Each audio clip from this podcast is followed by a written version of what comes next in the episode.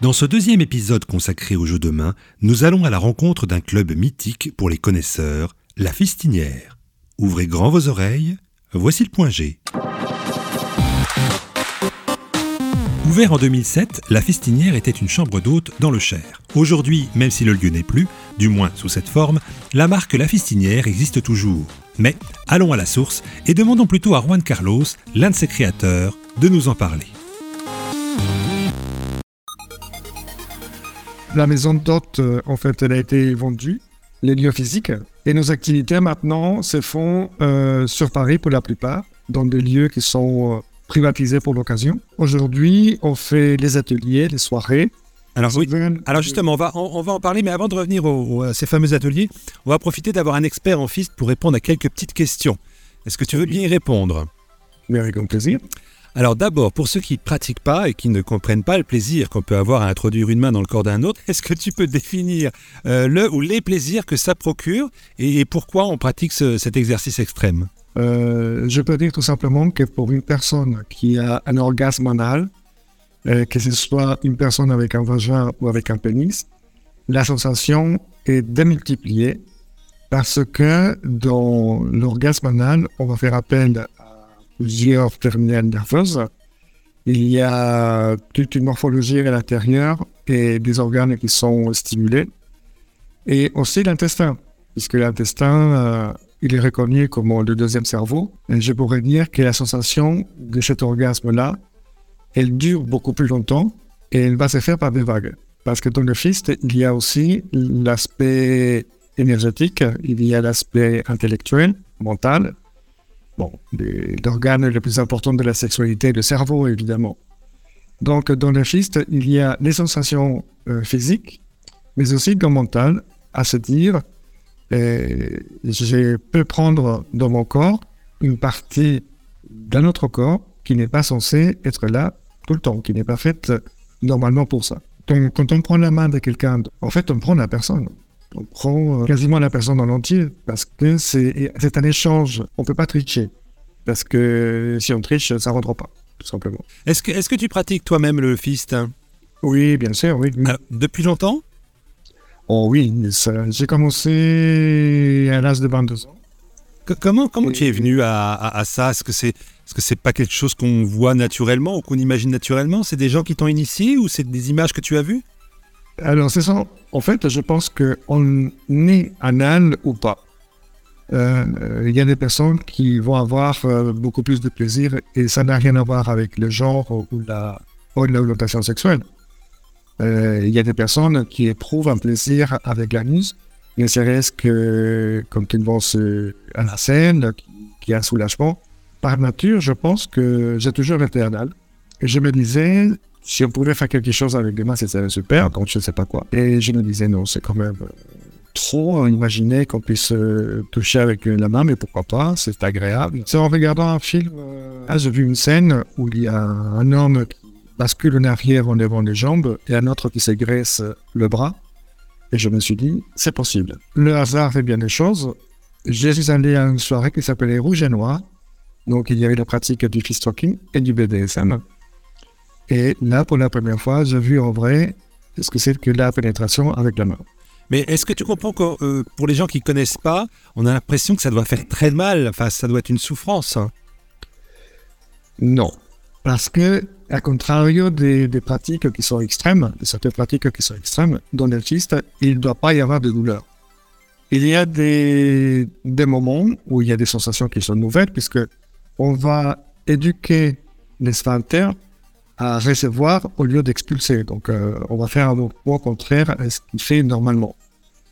Et, et, donc, dans la dilatation anale, il y a des façons de faire où on va découvrir ces nouvelles sensations qui vont devenir, au départ, ces petits gènes, puisqu'on n'est pas habitué à ça. Et ces sensations vont devenir un plaisir. À ceux qui n'ont jamais testé mais qui s'y intéressent, est-ce que tu as des, des, conseils pour ceux qui veulent commencer?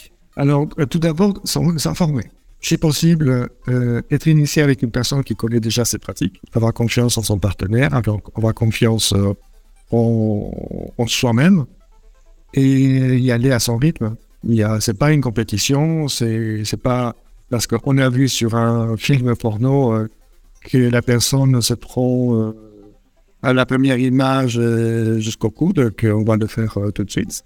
Est-ce qu'il faut absolument, obligatoirement prendre des produits genre poppers ou... Mm, alors, le popper est un vasodilatateur. Il va aider à, à passer un certain cap, si je veux dire. Mais tout ce qui est psychotrope, ça n'a aucune incidence directe sur le santé. Mais le schiste bio, cette année, sans aucun produit et sans popper, c'est plus que possible et réalisable. Ok. Alors, en préparant l'émission, on est tombé sur ce qui serait le Graal du fister extrême, c'est le yin et le yang. Est-ce que tu connais? Et Dans beaucoup de, fantasmes, il y a cette idée de revenir un peu à la source et donc de pénétrer un vagin ou un anus avec la tête. Euh, L'admiration là est véritablement extrême. Pour y arriver, il faut que ce soit une petite tête et un réceptacle qui soit très très dilaté. Oui. Donc en fait, on ne met pas tout à fait la tête. C'est plutôt le canot de la tête qui va venir ouvrir et remplir cet espace-là. Donc elle ne peut pas rentrer entièrement, c'est évident. Mhm. Euh, mais oui, dans, dans les envies des, des, des, choses un peu extrêmes, il y a ça. Pourquoi pas? Eh bien, Bon, alors pour revenir euh, à la festinière, euh, c'est quoi vos, clientèles en soirée? Est-ce que euh, ce sont uniquement des hommes? Est-ce qu'il y a des femmes? Ils ont quel âge? Ils sont gays, hétéros? Nous avons, ce que nous proposons aujourd'hui, deux types de soirées qui sont une 100% gay, donc masculine, et une autre qui est unigenre, c'est-à-dire où tous les genres sont les bienvenus et sont égaux. D'accord. Mais alors concrètement, on a du mal à, s'imaginer hein, quand on ne connaît pas. Comment ça se passe une soirée? On arrive, on pratique directement? Est-ce qu'il y a des jeux, il y a de la musique? Est-ce qu'on est tous nus? Enfin, ça se passe comment? Alors, toutes les personnes qui arrivent, en fait, elles sont euh, inscrites et d'emblée, elles deviennent membres du cercle de la Christinière. Donc, il y a la première partie, c'est ils arrivent de la tenue qu'ils veulent, hein, c'est sexy ou pas. Donc, et c'est une totale liberté. Il euh, n'y a pas de dress code spécifique. On demande juste que ce soit un peu sexy, puisque l'objectif est de, jouer un peu. Et souvent, ça commence par euh, la convivialité, c'est-à-dire que soit on rencontre de nouvelles personnes et on apporte, soit on rencontre des vieilles connaissances et on ne se met pas poquer. Il y a toujours un petit temps de démarrage, on va dire. Et là, les gens jouent euh, comme ils veulent, à qui, avec qui ils veulent. S'ils ne veulent pas jouer, ils ne jouent pas. L'important, c'est de passer un moment ensemble, sans jugement, dans la bienveillance, dans la sexualité, évidemment, parce qu'on est là pour ça. Et euh, partager. Partager aussi bien les expériences que, que partager son physique. D'accord. Euh, et donc, du coup, il y a les soirées, mais il y a également les ateliers avec plusieurs niveaux. C'est quoi exactement? Je propose les, trois niveaux, ce sont des ateliers transmission avec deux F comme artiste fucking. Ok, on voit. Et, et donc, euh, dans cet atelier, il y a le premier niveau qui est l'initiation, c'est-à-dire une personne, peu importe, peu importe, son genre, qui souhaite, souhaite connaître cette euh, pratique. Donc là, il va y avoir une partie théorique où j'explique aussi bien la nature de la pratique, son histoire, l'anatomie, comment ça fait l'accès, etc. Et la pratique par la suite pour savoir euh, que la personne qui va recevoir euh, découvre les sensations. Et la personne qui va donner, pareil, comment s'y prendre. Alors, est-ce que ce, sont les, stagiaires eux-mêmes qui, qui, sont fisteurs fistés ou est-ce qu'il y a des, des sujets d'entraînement ou des gens qui, qui s'y prêtent? Alors, en principe, les, viennent, les gens viennent parce qu'ils me font confiance. Donc, euh, en tant que donneur, je suis le premier à donner, évidemment. Parce que je vais, euh, avec euh, mes connaissances, si je peux me dire ça, savoir si la personne est anatomiquement en état de le faire, s'il n'y a pas de problème. Et c'est une question aussi, comme je disais tout à l'heure, de la confiance. Si elles viennent aux ateliers, c'est parce qu'ils ont confiance en moi, en fait. D'accord. Je ne, je ne vais pas faire venir des intervenants, puisque de toute façon, les ateliers se passent avec un petit groupe quand, elles, quand ils sont collectif, maximum 4 personnes. Sinon, ce sont des ateliers individuels ou en couple. Et là, pour le couple, c'est les deux veulent apprendre. Donc, je vais faire une, démonstration et ensuite, les, deux personnes vont pratiquer. D'accord. Le deuxième niveau, deuxième niveau, c'est la même chose. Donc, euh, le deuxième niveau, c'est la production. C'est-à-dire que c'est une personne qui a déjà pris une main au moins une fois, mais qui souhaite renouveler l'expérience. Il y a un jeu de séduction entre l'anus ou les vagins et les mains. Et euh, donc là, on commence à progresser un peu. Et pour les personnes qui sont en confirmation, sont celles qui ont déjà une certaine pratique et qui souhaitent aller plus en profondeur ou plus en largeur ou connaître des, sensations. Il y a des personnes qui n'ont pas encore réussi à avoir l'orgasme comme, comme ils le désirent.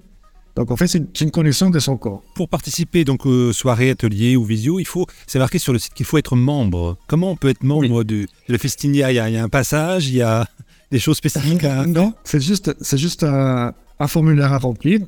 C'est pour éviter dans les soirées ou dans les activités des personnes qui vont venir avec une intention de, de moquerie ou des purs euh, voyeurisme malsain euh, qui vont mettre mal à l'aise les autres, qui vont peut-être euh, avoir des réactions soit homophobes ou, ou je sais, misogynes. Donc, euh, c'est pour garantir que vraiment les personnes qui sont dans ces ateliers, ce sont des personnes qui sont dans une bonne énergie bienveillante et qui sont là pour quelque chose. par rapport à ma question tout à l'heure, on n'a pas répondu par rapport à l'âge. Euh, quel âge, ah, qui pratique En fait, euh, dans les soirées, il y a de tout. On va dire que euh, l'âge euh, des pratiquants, dans les soirées, il y a des gens qui sont venus, qui ont 20 ans, qui ont 60 ans, 70 ans. En fait, c'est très très large. Mais étant donné que la tranche d'âge 40 ans, 40 ou 50 ans, est une, tranche d'âge qui a connu la naissance, entre guillemets, du fils Hawking en France, tout au moins l'un des bons, donc, euh, c'est une tranche d'âge qui, qui, est très représentée. Mm-hmm. Sachant que la nouvelle génération euh, s'y intéresse aussi, mais que des personnes qui, qui, sont, qui ont déjà une, un certain vécu euh, sexuel souhaitent découvrir de nouvelles sensations, de nouvelles expériences, et eh ben, c'est sont aussi ouvertes à ces pratiques-là. Oui, effectivement, on a l'impression qu'il y a des, de plus en plus de jeunes, ou du moins dans les films porno, on voit de plus en plus de jeunes euh, pratiquer euh, ça. Est-ce que toi, tu, tu vois ce, ce, rajeunissement de, des personnes? Oui, oui, oui. Oui, tout à fait. Tout à fait. Et dans les couples hétérosexuels, par exemple, qui aujourd'hui ont une tendance à, à goûter à la sexualité et à découvrir des choses, euh, oui, la fille revient assez souvent. Je pourrais dire que la période des, des confinements de la pandémie a facilité la recherche de ces sensations-là. J'ai reçu un atelier pour plusieurs couples qui avaient commencé à jouer un peu pour découvrir. Voilà, ils se trouvaient enfermés euh, pour euh, faire quoi faire. Donc, euh, ils ont décidé d'explorer d'autres chemins. Et oui, actuellement, il y a, je pense, euh, un réveil de la nouvelle génération euh, à ces pratiques-là. Pas seulement le fist, mais je dirais les pratiques qui sont considérées un peu comme extrêmes, comme le BDSM par exemple. Mhm. Très bien. Eh ben, merci Juan Carlos pour euh, toutes ces informations. Merci d'avoir participé au Point G. C'est avec grand plaisir. Merci à toi de m'avoir invité. Et donc, on rappelle ton site internet pour en savoir plus. C'est lafistinière.com. Tout à fait. Vous venez d'entendre un entretien avec Juan Carlos, l'un des fondateurs de la Fistinière, qui, on le rappelle, n'est plus une maison d'hôte, ni même un lieu fixe, puisque soirées et ateliers peuvent maintenant se dérouler un peu partout en France et en particulier à Paris. Nous vous rappelons que le fist n'est pas une pratique anodine et qu'il est conseillé de bien se renseigner et de préférence se faire initier par une personne qui a l'habitude. Le consentement mutuel est bien sûr de mise et il ne faut jamais forcer les choses, que ce soit mentalement ou physiquement. Restez toujours à l'écoute de votre corps. À la moindre alerte, douleur ou saignement abondant, il faut absolument consulter un médecin. En espérant que vous trouviez votre point G, celui-ci est en tout cas terminé, que le plaisir soit avec vous. C'était le point G.